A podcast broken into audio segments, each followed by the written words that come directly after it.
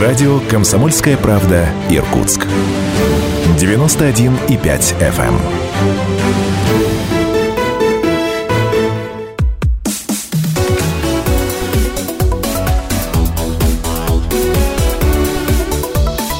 Тема дня. 91,5 FM в Иркутске, 99,5 в Братске, сайт kp.ру. Из любой точки мира вы слушаете радио «Комсомольская правда». Это программа «Тема дня» в студии Евгения Дмитриева. Я приветствую всех наших слушателей. А в следующей части программы подробнее расскажем о фестивале, который посвящен грядущему юбилею Братска. Это фестиваль имени Александры Пахмутовой. Все подробности э, через 10 минут. Ну а в первой части программы о самых заметных новостях и начиная с хроники коронавируса. 245 новых случаев заражения COVID-19 подтвердили в Иркутской области. Из них 46 в Иркутске, 42 в Устилимске. По данным оперативного штаба, на сегодняшний день общее число инфицированных в регионе 25 761 человек. От коронавируса скончались 491 человек, 11 за сутки. Еще 122 инфицированных скончались от иных заболеваний за сутки 2 человека. Сейчас 4239 пациентов находятся на стационарном лечении, 133 госпитализированы госпитализировали за сутки. Ранее Министерство здравоохранения Иркутской области сообщило, что на амбулаторном лечении 3406 человек. С начала пандемии в Иркутской области выздоровело 20 180 человек. За сутки выписали 52 пациента. И сегодня на заседании оперативного штаба заместитель председателя правительства Иркутской области Валентина Вобликова а прокомментировала информацию о больших очередях на МСКТ. По очередям на МСКТ хочу сразу проинформировать еще раз, что эта ситуация возникла в связи с тем, что во время проведения земельных работ на улице Баумана был поврежден кабель, постоянный кабель, который у нас проложен к восьмой поликлинике и э, нашему МСКТ, который там был установлен и работал с лета. В течение вот этих нескольких дней аппарат не работал, пришлось вызывать специалистов из Новосибирска, но вчера, к счастью, они они все восстановили, и сегодня аппарат заработал. Поэтому опять мы возвращаемся к прежней маршрутизации, и еще у нас заработал один МСКТ, медсанчасть ЯПУ. Планируем работу еще одного аппарата компьютерной томографии в детской девятой поликлинике, которая вот вновь открывается. Поэтому нагрузка на отдельно стоящие кабинеты, на каждый из них будет э, снижена. Но вот для примера могу сказать, что нагрузка на МСКТ в Новоленина была порядка 155-160 10 исследований за сутки. Но с трудом выдерживают, в общем-то, и техника, и люди такую нагрузку, к сожалению. Спасибо, что все-таки у нас были приобретены дополнительные аппараты за это время. И вот удается все-таки максимально обеспечить качественную диагностику всем. В этом же аспекте были нами рассмотрены вопросы, когда у пациента, особенно из семейных очагов, где уже у одного диагностирован ковид, э, э, благодаря тестированию получен положительный тест, а у других развивается абсолютно такая же клиника заболевания последовательно. И на МСКТ находят типичные признаки вирусной пневмонии. Не госпитализировать, если есть показания для госпитализации, такого пациента предварительно в провизорный госпиталь, а сразу госпитализировать его в ковидный госпиталь. Потому что опыт показал, Константин Борисович, что 98-99% всех пневмоний, которые мы госпитализируем после МСКТ в провизорные госпиталя, на самом деле это, конечно, ковидные пневмонии. И вот это бесконечная транспортировка пациентов из одного госпиталя в другой в течение двух-трех дней, она и на, э, такую нагрузку повышает и без того задыхающуюся нашу скорую медицинскую помощь. Поэтому вот это решение было поддержано. Это была Валентина Вопликова, заместитель председателя правительства Иркутской области. Ну а накануне замминистра здравоохранения региона Елена Галинецкая провела очередной прямой эфир и прокомментировала вопросы, которые поступали от жителей региона. Один из них касался прогнозов. Когда же ситуация стабилизируется? Мы еще идем на, под, на подъеме заболеваемости. Как правило, после подъема наступает плата. 2-3-4 недели, да, потом идет медленное-медленное снижение. Мы это все видели с вами в июне, в июле, в августе. В июне у нас шел подъем заболеваемости, к концу июля у нас была определенная стабилизация где-то через полтора месяца после того, как мы регистрировали небольшое случай, число случаев коронавирусной инфекции. Потом недели три у нас была плата, потом было снижение числа случаев заболевших, и мы, в общем, общем-то, вернулись к нормальной жизни. Конец августа, начало сентября мы оказывали в полном объеме плановую помощь в наших медицинских учреждениях и в полном объеме высокотехнологичной медицинской помощи. К сожалению, после 25 сентября у нас ситуация изменилась, и на сегодняшний день пока говорить о стабилизации не приходится. Так, почему отказываются приходить домой к человеку 60 лет с температурой 38,5, мотивируя тем, что молодой может и сам прийти в поликлинику 4. Но абсолютно неправы, что отказывают человеку с температурой. Человек вообще в принципе не должен ходить в поликлинику, вся помощь должна оказываться на дому. Ну и подсчитаем, если все пойдет по летнему сценарию, то уже к середине ноября рост случаев коронавируса в регионе должен замедлиться, и мы должны выйти на плата, которая продлится около месяца. И тогда есть шанс, что ближе к Новому году ситуация пойдет на спад. Правда, в эти планы легко может вмешаться грипп и другие вирусные инфекции, которые утяжеляют течение COVID-19. Летом, как отмечают специалисты, течение болезни было куда легче. Сейчас же навалилось все разом, поэтому прогноз по коронавирусу в Иркутской области дать сложно. Ну а тем временем по поручению мэра Иркутска Руслана Болотова проверили муниципальное фармацевтическое предприятие «Иркутская аптека» на наличие лекарств. Как сообщила исполняющая обязанности директора Иркутской аптеки Людмила Шарапатова, была временная задержка поставок средств на прилавки филиалов аптечной сети.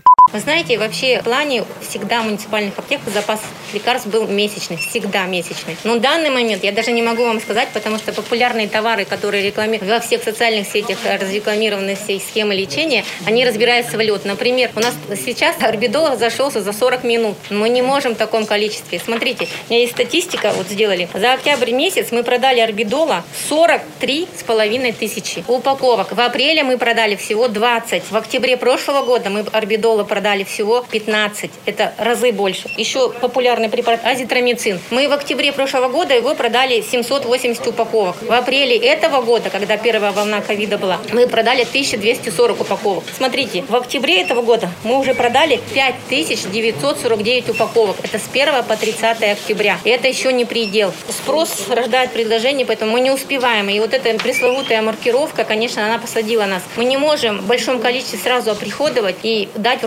розничную сеть. Да, была большая видеоконференция, которая нам предоставила Минэконом развития Иркутской области, помог нам с ними, с честным знаком. Мы работали с честным знаком. Они придумали схему. Схема 702, как бы они назвали, да, упрощенная схема. Но как она работает, мы буквально с этим столкнулись. То есть мы приходовать можем товар, но мы не можем разагрегировать. То есть мы по структуркам не можем раздать. Мы приходим коробку, ну и продать мы коробку не можем. Вот проблема. Теперь они думают другую схему.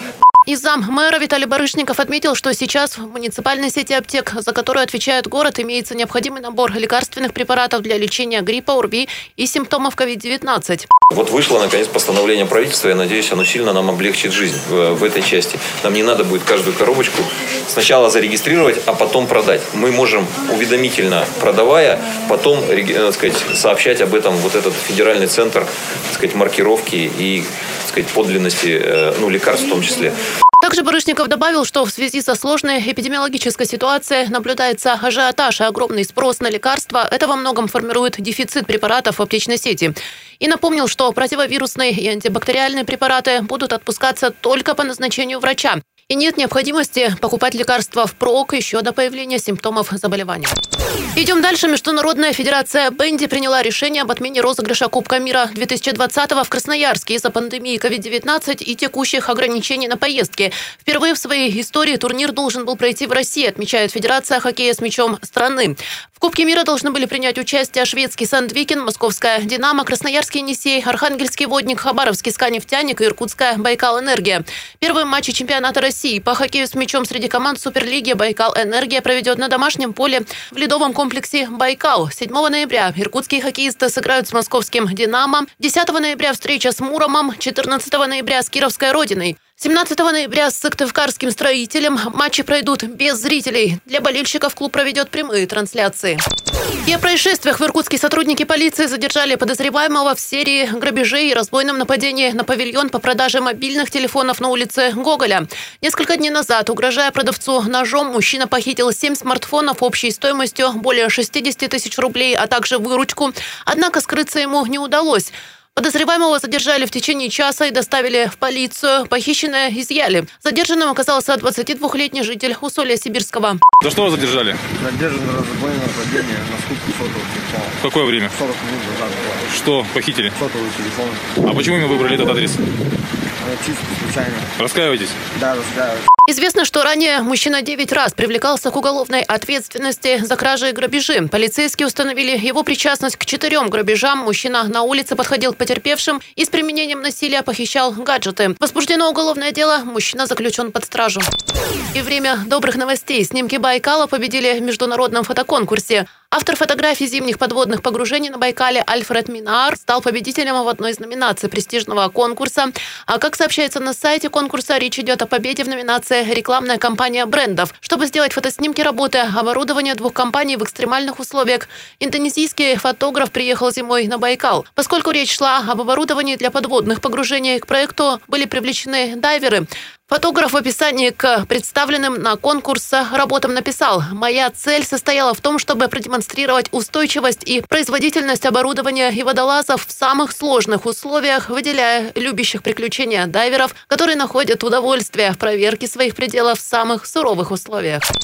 Из наших иркутянка Оксана Кошелева сдвинула с места 82-тонный погрузчик в финале пятого сезона шоу «Удивительные люди» на телеканале «Россия-1». В финальном испытании противником Оксаны стал погрузчик контейнеров весом 82 тонны 100 килограммов. С первого раза сдвинуть погрузчик Оксане не удалось. Со второй попытки силачка утянула машину на расстояние 55 сантиметров. На это ушло всего 23 секунды. Я напомню, что Оксана Кошлева – мастер спорта по пауэрлифтингу, обладательница мирового рекорда по удержанию двух рвущихся в разные стороны мотоциклов, рекордов по буксировке двух трамваев с пассажирами общим весом в 42 тонны, вертолетами 8. Ну а в августе этого года Оксана в паре с Екатериной Прокоповой Павловой, мастером спорта по пауэрлифтингу и тяжелой атлетике, сдвинула 8-тонный КАМАЗ на 20 метров. Ну что ж, сейчас небольшой перерыв, через пару минут. Возвращаемся в студию, не переключайтесь.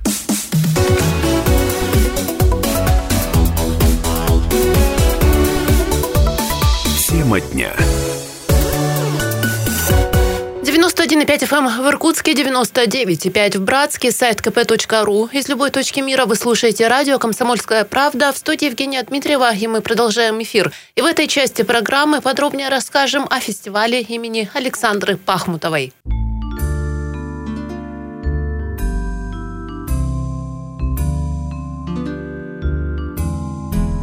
Братску 65. Комсомолка совместно с администрацией города, телеканалом ТВС, компанией Азия Шоу, концертным департаментом Азия Мьюзик и коллективом Доктор Джаз при поддержке губернатора Игоря Кобзева проводит фестиваль песни имени Александры Пахмутовой. Седина в проводах от инея, ЛЭП пятьсот непростая линия, и ведем мы ее с ребятами По таежным дебрям глухим. Эта песня, написанная в 63 году Александрой Пахмутовой в соавторстве с поэтами Сергеем Гребенниковым и Николаем Добронравовым, не стала широко известной, хотя и вошла в цикл «Таежные звезды». Зато ее пели те, кто строил Братск, те, кто проводил линию электропередач сквозь тайгу. Поверну выключатель в комнате, Вы о нашем зимовье вспомните, Если б желтый глазок вольфрамовый Мог пахнуть тайгой. Борис и Валентина Сальниковы вместе уже более 60 лет. Оба они приехали строить Братск по комсомольской путевке. Борис Сергеевич из Москвы, а сибирячка Валентина Сергеевна из Минусинска. Строили ГЭС, встретились, полюбили друг друга. Они поделились с нами своими воспоминаниями и рассказали интересные истории своей комсомольской юности. Борис Сальников закончил школу в Курске, потом учился в Московском энергетическом институте на факультете гидроэнергетики десятилетки я поступил в Московский энергетический институт на гидроэнергетический факультет. Окончил его, получил диплом. И, конечно, уже нам хотелось работать именно по, по полученному диплому, по специальности. И мы при распределении пожелали идти на строительство Братской ГЭС. Как раз тогда начинались разговоры о ней. И 1955 году там уже начали, а мы приехали в начале 56 года, когда диплом свой оформили, все и приехали. Вот нас сразу шесть человек, выпускников из нашего института, из нашего факультета. Правда, строить ГЭС в настоящем смысле этого слова ему так и не пришлось. Отправили тянуть линию электропередач из Иркутска, где как раз сдали гидростанцию. Для строительства нужно было много энергии. Тянули линию 220 киловольт. Ну, мы, э, конкретно я работал на, на последнем участке от Тулуна до, до нашего Подуна. Вот. Ну и построили эту линию. У меня было несколько бригад. Я был мастером, командовал этими бригадами. И мы, значит, построили свой участок линии. И, и потом, когда дошли до Подуна, я работал на строительстве подстанции мы, когда на, на строительство ЛЭП попали, мы там жили в тех местах, где проходила линия. То есть, начиная от Тулуна, по всем селам, до Подуна, жили так, в палатках иногда. То есть, когда как попадалось, где в это время строили линию. Впереди Бориса Сальникова ждала большая работа по строительству Братска, а пока палаточный городок на берегу Ангары, в котором он встретил веселую, бойкую, озорную Валечку. Валентину Сергеевну она тоже приехала строить город, только закончив вуз. Я приехала в июне 56 -го года и э, вот уже 64 года здесь. Я кончила Новосибирский институт гидротехником, в общем, по специальности, и меня направили в Минусинск. А оттуда я по комсомольской путевке выпросила, я была секретарем комсомольской организации, где я работала, и была в городском там э, секретариате, выпросила у них прямо молила слезами. Валентина рвалась в тайгу, в палатке, к кострам. Хотела работать мастером на производстве, но у ГЭС нужны были не только рабочие руки, но и такие, как она, специалисты с квалификацией. Поэтому Валентина Сергеевна оказалась в тех отделе гидроузла. Это тоже было интересно, но не до такой степени, как у товарищей, которые дневали и ночевали в тайге. Тягу к риску скрасил спорт. У Валентины был альпинистский разряд, и она участвовала во всевозможных соревнованиях, а потом познакомилась с будущим мужем. Вместе они дружили с Фредом Юсфиным, которого за глаза называли министр культуры Братска. И, конечно, собираясь, пели песни. Добрые, зовущие песни Александры Пахмутовой и Николая Добронравова. Надежда, мой компас земной, а удача – награда за смелость, а песни доволен одной, чтоб только о доме в ней пелось. Валентина и Борис Сальниковы остались верны Братску и после того, как строительство закончилось, стали настоящими братчанами, преданными своему городу, смотрели, как рос Братск, радовались и радуются сейчас его успехам. Старый клен, старый клен, старый клен стучит в стекло, приглашая нас с тобою на Песни Александры Пахмутовой объединяют. Объединяют потому, что их знают во всех уголках бывшего СССР люди всех возрастов. Согласие композитора ее имя получил песенный фестиваль, который организаторы приурочили к 65-летию города Братска. Его проводит администрация города Братска, издательский дом «Комсомольская правда», телеканал ТВС, компания «Азия Шоу», концертный департамент «Азия Мьюзик» и «Доктор Джаз» при поддержке губернатора Приангарья Игоря Кобзева. Я еще допою, допою Комсомольскую песню свою Только кто мне придумает новый тайшет Кто другую найдет?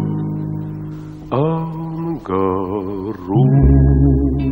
Эту песню мы тоже исполним обязательно. Артистам со сцены подпоют первостроители БАМа и жители Братска и Тайшета. Но только концертом дело не ограничится. Два месяца мы будем знакомить читателей, зрителей и слушателей с архивом студии кинохроники, посвященным легендарным комсомольским стройкам той эпохи. Рассказывать, как возводились великие ГЭС. Будем проводить прямые включения с территории региона, чтобы показать сегодняшний день городов и поселков. А еще те надежды и планы на завтрашний день, которыми живут люди. Дорогие друзья, дорогие братчане, мы очень рады возможности приветствовать вас. Спасибо вам за то, что у вас будет вот такой фестиваль под названием «Главное, ребята, сердцем не стареть». Да. Мы хорошо все помним, хотя это было давно уже. Всех помним. И Наверное, все-таки пока будут жить вот наши песни о братске, то будет жива и память обо всех этих людях. Я напоминаю, что вся самая свежая информация о фестивале имени Александры Пахмутовой есть на сайте kp.ru. Также следите за анонсами новостями в эфире радио «Комсомольская правда». Ну а сейчас небольшой перерыв. Послушаем, что происходит в Иркутске и Иркутской области к этому часу. Выпуск новостей и возвращаемся в студию. Горькая моя родина, ты и боль моя, и судьба вновь кружит непогодина, только мы одни у тебя. Как близка